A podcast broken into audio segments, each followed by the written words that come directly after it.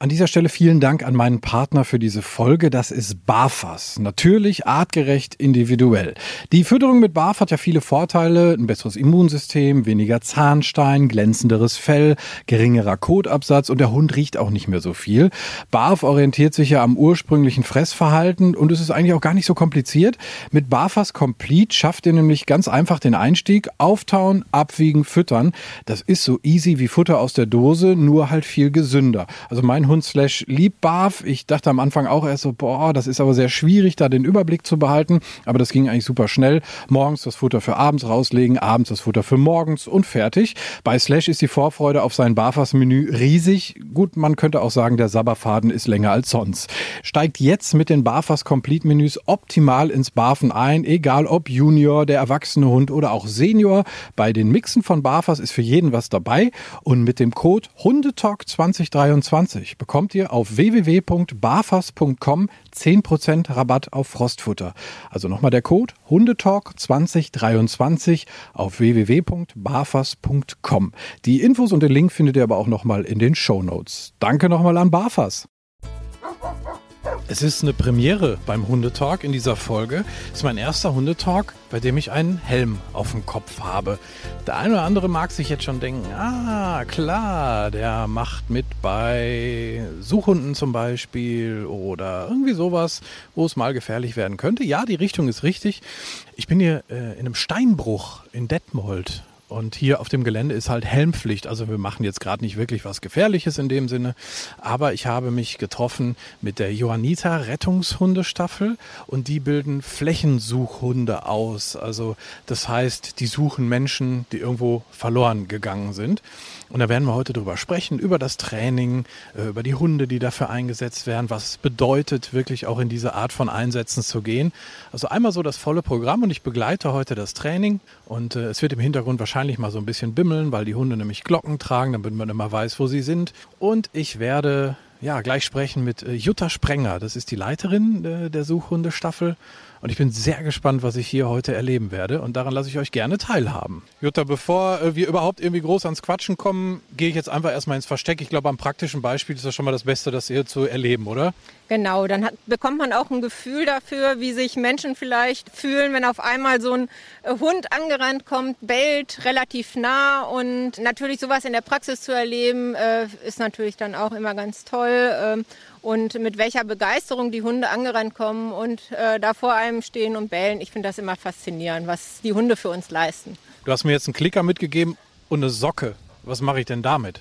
Genau, also das ist nicht nur eine Socke, sondern das ist ein Sockenball. Äh, den bekommt Anouk gleich, äh, wenn sie dich gefunden hat und gebellt hat. Dann klickst du einmal, das ist so ihr Auflösezeichen, dass sie das alles richtig toll gemacht hat. Und dann bekommt sie den Sockenball von dir. Das ist so ihr Spielzeug, ihre Beute. Das ist ihr Grund, äh, warum sie überhaupt losläuft, um dich oder die anderen Menschen zu suchen. Nämlich die Bestätigung, andere gehen arbeiten, bekommen Geld dafür und unsere Hunde bekommen einen Dummy, einen Sockenball oder Leckerchen. Super. Anouk ist was für eine Rasse? Anouk ist eine Labrador-Hündin und wird im Oktober fünf Jahre alt und ist in der Fläche und in der Trümmer geprüft. Super, dann freue ich mich, Anouk gleich kennenzulernen. Danke, ich verstecke mich. so, ich bin jetzt im Versteck hier in irgendwie so, so einem kleinen Raum und hier läuft so ein ähm, Wasserdings irgendwie drunter und es tropft. Hört ihr das? Und das Schlimme ist, ich muss pipi. Aber ich halte durch, bis der Hund kommt. Ich bin sehr gespannt. Ihr werdet es gleich hören. Ich höre den Hund hecheln.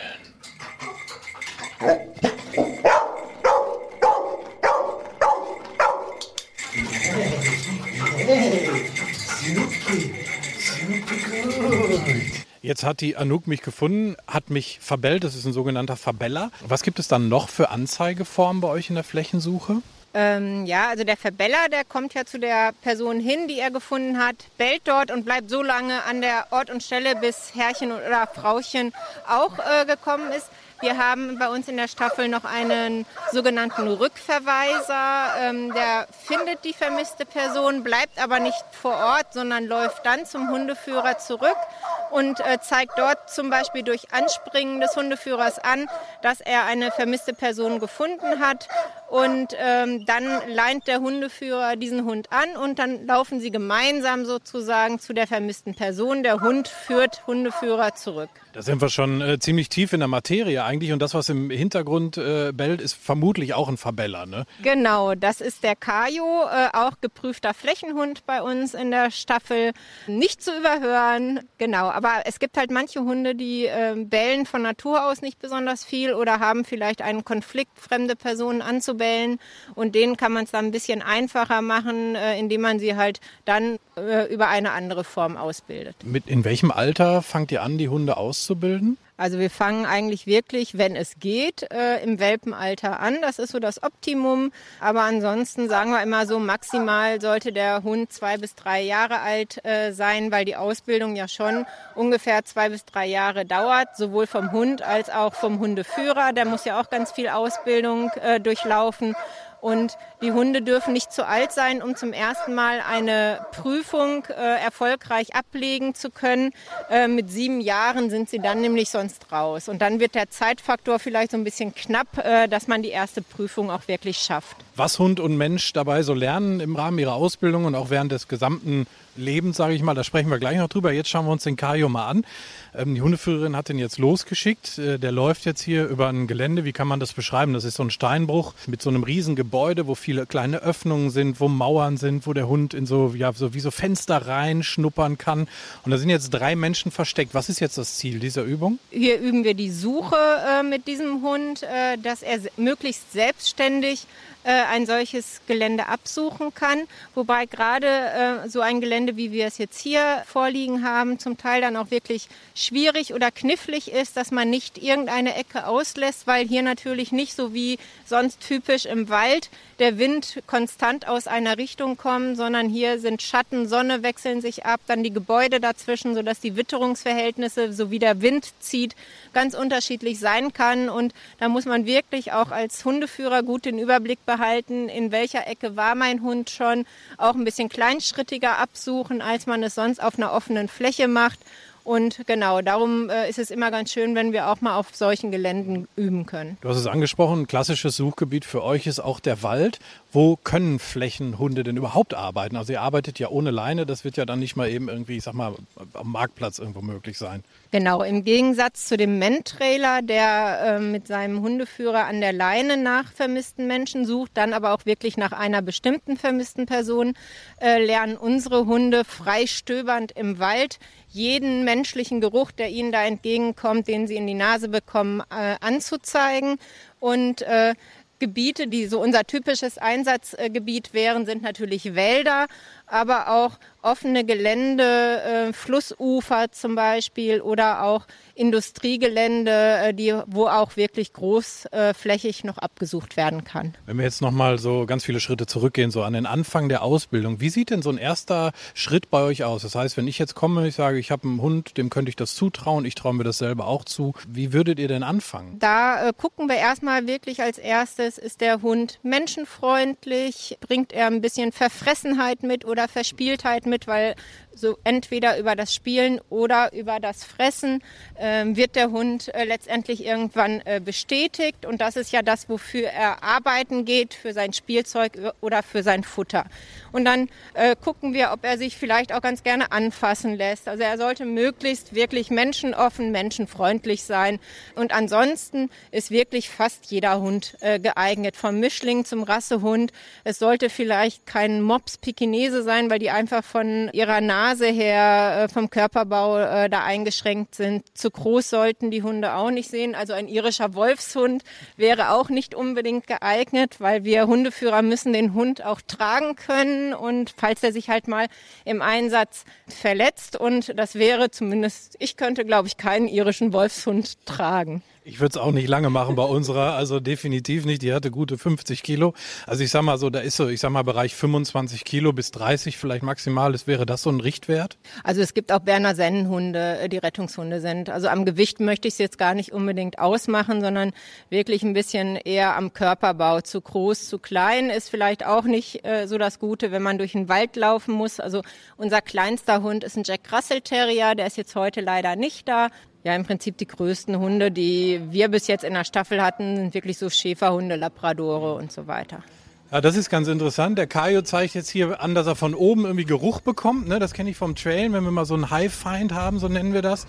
Da sieht man ganz genau, ah, jetzt geht er die Treppe hoch. Wow, krass. Genau, also das üben wir auch ganz gerne. Hochopfer. Anouk hatte zum Beispiel eben auch das gleiche Versteck. Die hat aber wirklich von unten angezeigt. Und auch das ist ja natürlich richtig. Wenn da dann die Witterung runterfällt, müssen die Hunde sich nicht unbedingt einen anderen Weg suchen, sondern wenn sie sich da an der Stelle dann festbeißen, äh, dann ist das auch in Ordnung. Kajo ist sich aber insgesamt noch nicht ganz äh, sicher.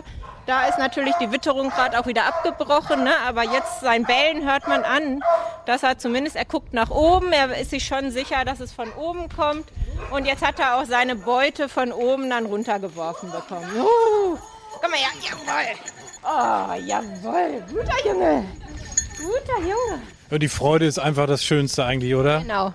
Also gerade Kajo ist ein Hund, dem sieht man das so im Gesicht an, äh, wie der sich über die Arbeit, aber am Ende dann vor allem das Spiel mit dem Helfer oder das Spiel mit Frauchen, das ist für ihn einfach das Größte. Und da sieht man dann einfach, dass auch Rosi mit Kajo alles richtig macht, ihren Hund wirklich äh, mit der richtigen Freizeitbeschäftigung auszubilden, auszulasten. Was ich ganz gut finde, ist, dass sie halt auch jetzt nicht unbedingt dann verlangt, dass der Hund dann irgendwie den Weg direkt bis zum Opfer sucht, weil es vielleicht auch manchmal gar nicht so unbedingt möglich ist, sondern ihr sagt dann, okay, wenn, wenn er wirklich ganz klar anzeigt, von da habe ich den besten ja. Geruch, dass man dann als Hundeführer beziehungsweise auch als Helfer sagt, okay, das kann man bestätigen. Genau. Man ist natürlich als Hundeführer manchmal verleitet, weil so das innere Ego natürlich gerne möchte, dass der Hund doch bitte da hoch geht, den komplizierten, schwierigen Weg nimmt.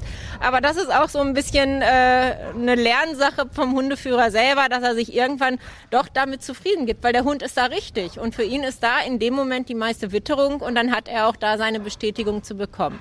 Natürlich, äh, unsere Hunde werden ja auch in den Trümmern ausgebildet, da sollen sie schon möglichst nah ran. Aber gerade jetzt hier bei diesem Versteck müssten die Hunde ja wirklich ganz komplett nochmal aus der Witterung herauslaufen und hier gehen auch mehrere Treppen hoch und da kann man natürlich finde ich dann auch zum Teil, wenn es jetzt ein Realeinsatz wäre, eher Zeit verschwenden. Der Hund zeigt da an, da oben ist wer und in der Zeit können schon im Prinzip die Helfer dann zu der vermissten Person hinkommen. Genau, das wollte ich gerade sagen. Das ist ja auch das eigentliche Ziel ähm, eurer Arbeit, nämlich äh, Menschen, die vermisst werden, zu finden. Wie du schon sagst, das wäre Zeitverschwendung. Das heißt, man könnte wirklich den direkten Weg hochgehen und sagen, hier haben wir die Person gefunden und dann könnte der Hund schon den nächsten suchen. Genau. Gerade natürlich, wenn es dann irgendwann in Trümmern ist, da werden ja häufig dann mehrere Personen äh, vermisst. Da ist der Zeitfaktor natürlich ganz wichtig, äh, weil gerade unter Trümmern äh, ja, es äh, unbedingt schnell gehen muss, dass man natürlich die vermissten Personen dort ortet. Jetzt lass uns mal einmal über den Menschen reden. Also der Hundeführer muss natürlich erstmal, ich sag mal, einen guten Draht zu seinem Hund haben. Das ist das eine. Ich sag mal, ein bisschen kynologisches Fachwissen, wie es so schön heißt, auch mitbringen, Körpersprache lesen können. Aber ich sag mal, das gibt ja auch viel theoretisches Wissen, vermutlich, was ihr im Laufe der Zeit den Leuten beibringt, gerade im Trümmerbereich, oder? Was, was gibt es da so für Bereiche, dass man sich das mal so grob vorstellen kann? Ja, äh, wobei ich möchte einmal noch mal kurz zu dem, was du gerade gesagt hast. Also unsere, ähm, die Interessenten, die zu uns kommen, müssen jetzt nicht schon so viel Vorwissen haben. Manchmal ist es auch ganz gut, wenn die so ein bisschen unbefleckt zu uns kommen, dann lassen sie sich noch so ein bisschen mehr äh, formen. Aber ansonsten ähm, bekommen sie ganz viel Theorie vermittelt, aber häufig auch mit der Praxis vermischt. Sie, äh, Karte, Kompass, Orientierung im Gelände. Ähm, wie sind die Wetterverhältnisse? Muss ich da irgendwas besonders äh, beachten? Dann ähm, bekommen sie Erste-Hilfe-Hund-Ausbildung, äh, natürlich auch Erste-Hilfe-Ausbildung. Sie werden Sanitätshelfer, sie müssen funken lernen. Sie bekommen aber auch einen Lehrgang, der ihnen vermittelt, wie sie sich in schwierigen Situationen oder nach schwierigen Situationen verhalten. Der sogenannte PSNV-Lehrgang, psychosoziale Notfallversorgung, äh, sodass man halt auch wirklich ein bisschen geschult wird, äh, wie man mit schlimmeren Situationen vielleicht dann auch umgehen kann, weil ähm, ja nicht jeder Einsatz immer unbedingt äh, einen guten Ausgang hat. Das wollte ich auch ansprechen. Das ist halt jetzt nicht irgendwie so eine Geschichte. Natürlich die Ausbildung für den Hund als solche, das ist hauptsächlich Spaß, ne? Also über äh, Belohnung, über Spaß bei der Suche. Aber letztendlich geht es dann darum, Menschen in Notsituationen zu finden, manchmal auch Menschen zu finden, die nicht gefunden werden wollen.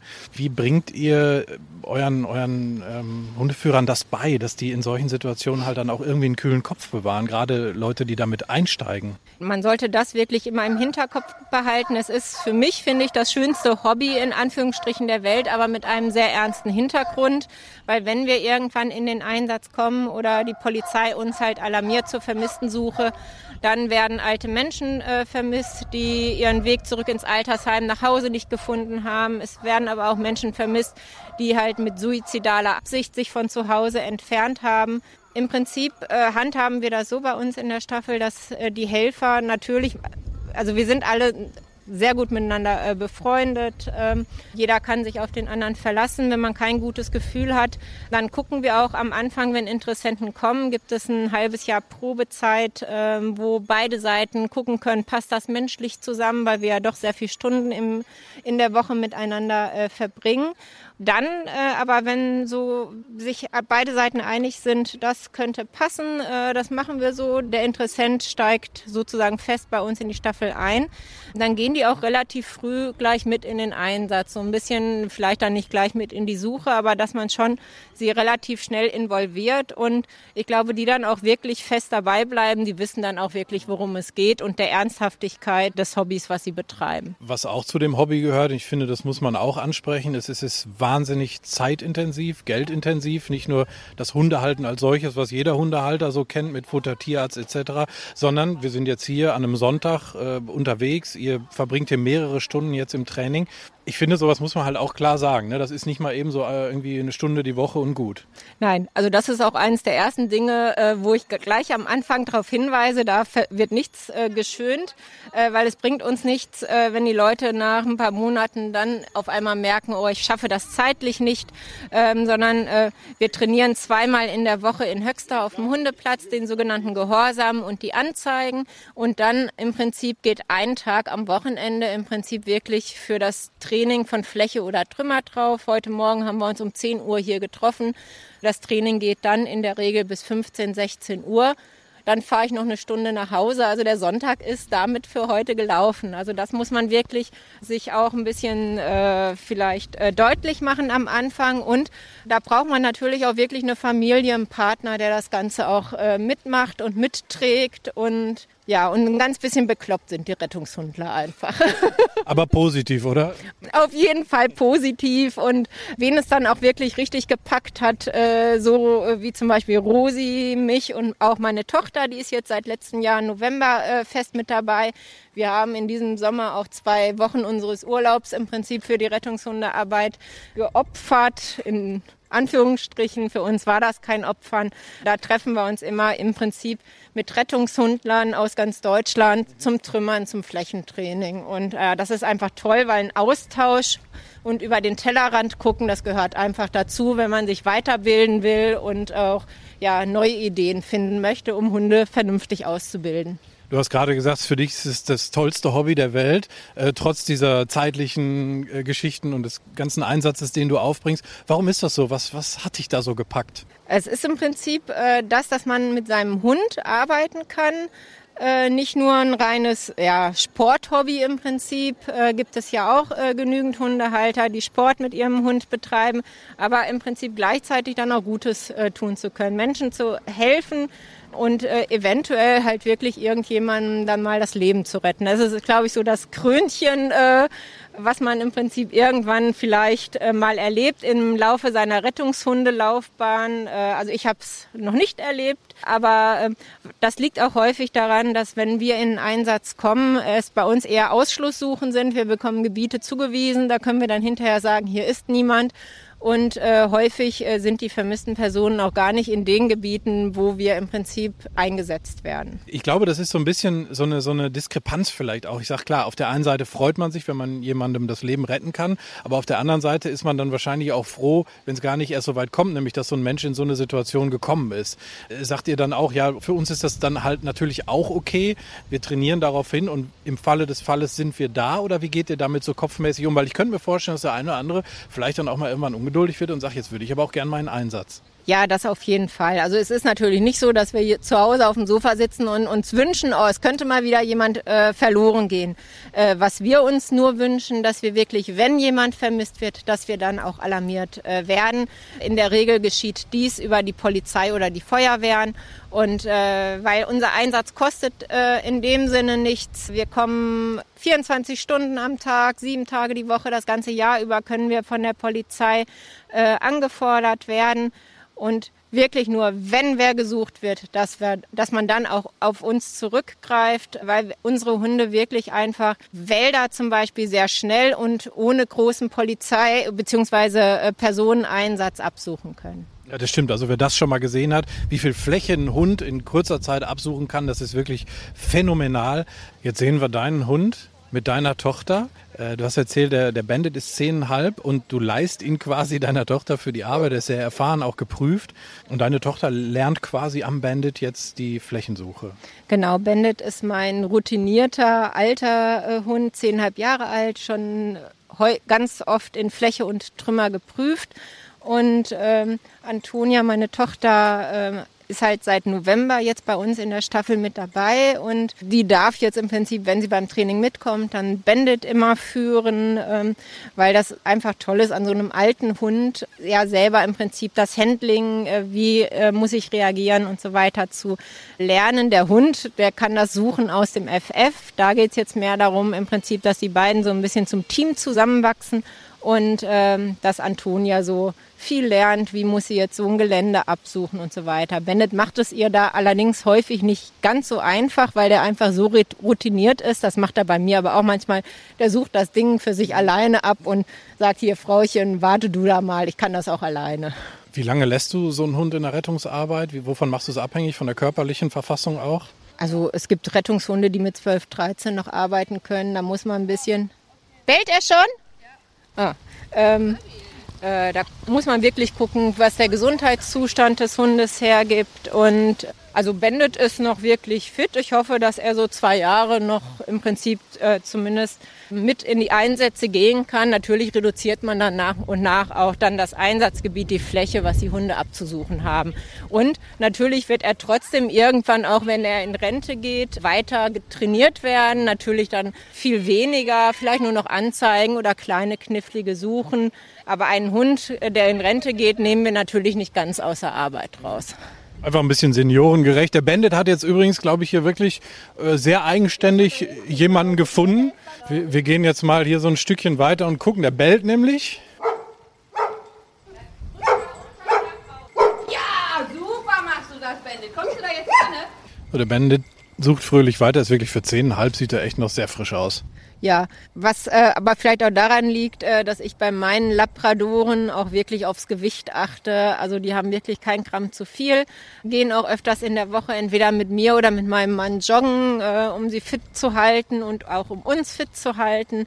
Und man bemüht sich da wirklich einfach ja, die Hunde natürlich auch nicht zu überanstrengen. Wie oft werdet ihr denn gerufen für Einsätze? Kann man das irgendwie an der Zahl festmachen? Gibt es da einen Schnitt? Es ist ganz unterschiedlich. Also ich glaube, dieses Jahr äh, hatten wir bis jetzt fünf Einsätze. Wir arbeiten dann aber auch mit unseren äh, Partnerstaffeln äh, aus dem Regionalverband Ostwestfalen zusammen. Da haben die Johanniter einmal in Paderborn und einmal in Schloss Holte noch eine Staffel und wir haben so im Prinzip so eine Art Verbund, dass wenn äh, eine Staffel einen Einsatz hat, dass man dann auch äh, relativ schnell die anderen Staffeln nachalarmiert, wenn die Polizei damit einverstanden ist natürlich. Also das ist immer Voraussetzung. Da fragen wir dann, ob wir halt äh, noch weitere Hunde nachfordern können und dann ist das eine sehr gute Kooperation. Bandit will jetzt stolz jedem zeigen, dass er einen Menschen gefunden hat und geht mit dem Spiel erstmal überall zu jedem hin. Sehr cool. Genau, also Hunde äh, oder gerade unsere Spielhunde, die laufen dann gerne mit ihrer Beute auch nochmal im Kreis und präsentieren, was sie da Tolles errungen haben und spielen dann auch gerne äh, halt natürlich mit den Helfern oder mit dem Hundeführer nochmal. Bandit hüpft dann immer wie so ein Rehlein äh, herum und da sieht man sein Alter dann noch weniger. Also der ist immer echt, er ist einfach spielverrückt. Wir sind ja jetzt hier ähm, in Detmold auf einem Gelände eines Steinbruchs. Das ist auch noch aktiv für alles. Also hier läuft unter der Woche auch noch ganz normal Betrieb. Sind das so Gelände, die ihr dann irgendwie durch Zufall bekommt oder bemüht ihr euch darum? Wie funktioniert das? Also es gibt im Prinzip zwei äh, Wege. Einmal natürlich, wenn man einfach durch die Gegend fährt und oh, da ist ein Gelände, was interessant aussieht, äh, dann googelt man erstmal auf Google Maps, wie es vielleicht aussieht und dann schreibt man, wenn man äh, den Besitzer äh, ausfindig gemacht hat, denjenigen an und fragt freundlich, ob wir dort trainieren könnten. Oder es gibt natürlich auch äh, die Möglichkeit, dass wir zum Beispiel wie jetzt auch einen Aufruf starten, wer vielleicht einen schönen Privatwald hat, den er uns zur Verfügung stellen könnte. Oder ein großes Industriegelände, wo am Wochenende vielleicht nicht gearbeitet wird, dass sie uns das für zwei, dreimal im Jahr, öfters wird es nicht sein, zur Verfügung stellen, dass wir da dann im Prinzip mit unseren Hunden trainieren können, weil sie uns damit unsere Arbeit einfach total erleichtern. Äh, unsere Hunde werden ganz abwechslungsreich ausgebildet und das ist die beste Voraussetzung äh, dann dafür, dass wir gut gerüstet sind für unsere Einsätze, da wir ja nie wissen, auf was für einem Gelände wir letztendlich nach einer vermissten Person äh, suchen müssen. Also das wäre eine Möglichkeit, euch zu helfen. Jetzt habe ich aber im Netz auf eurer Seite gelesen, es gibt auch sowas wie Patenschaften. Das finde ich ja cool. Also das heißt, man kann quasi eine Patenschaft über einen eurer Hunde übernehmen. Genau, das bieten wir seit äh, letztem Jahr an. Alle Hundeteams ähm, oder Hunde in unserer Staffel, ähm, da kann man eine Patenschaft abschließen und der Mindestbetrag sind da 25 Euro im Jahr. Ähm, natürlich ist der Betrag nach oben offen, kann variieren. Eine Privatperson, eine Schulklasse, äh, eine Firma können sich zusammentun und eine Patenschaft über einen Hund abschließen. Dieses Geld wird dann äh, in die Ausbildung und Ausrüstung äh, des Teams investiert. Und äh, man kann natürlich auch eine solche Patenschaft verschenken, zu Weihnachten zum Beispiel. Und man bekommt dann eine Patenurkunde mit einem Bild des Hundes. Ähm, einmal im Jahr werden wir ein Patentreffen abhalten. Dieses musste dieses Jahr jetzt leider Corona-bedingt ausfallen. Und ähm, die Paten bekommen dann auch regelmäßig Informationen äh, über ihren Hund beziehungsweise über das Team per Mail oder per Post zugeschickt äh, in dem über besondere Trainings, Ausbildungsstand oder vielleicht auch Einsätze berichtet wird. Jutta, ich danke dir vielmals für die Infos. Danke, dass ich hier sein durfte. Das war mein kleiner Besuch bei der Rettungshundestaffel der Johanniter. Ich verlinke euch die Seiten auf meiner Facebook-Seite und bei Instagram und ähm, ja, freue mich, dass ich da sein durfte. War ein total spannender Tag hier in einem Steinbruch in Detmold. Und jetzt nehme ich erstmal den Helm wieder ab.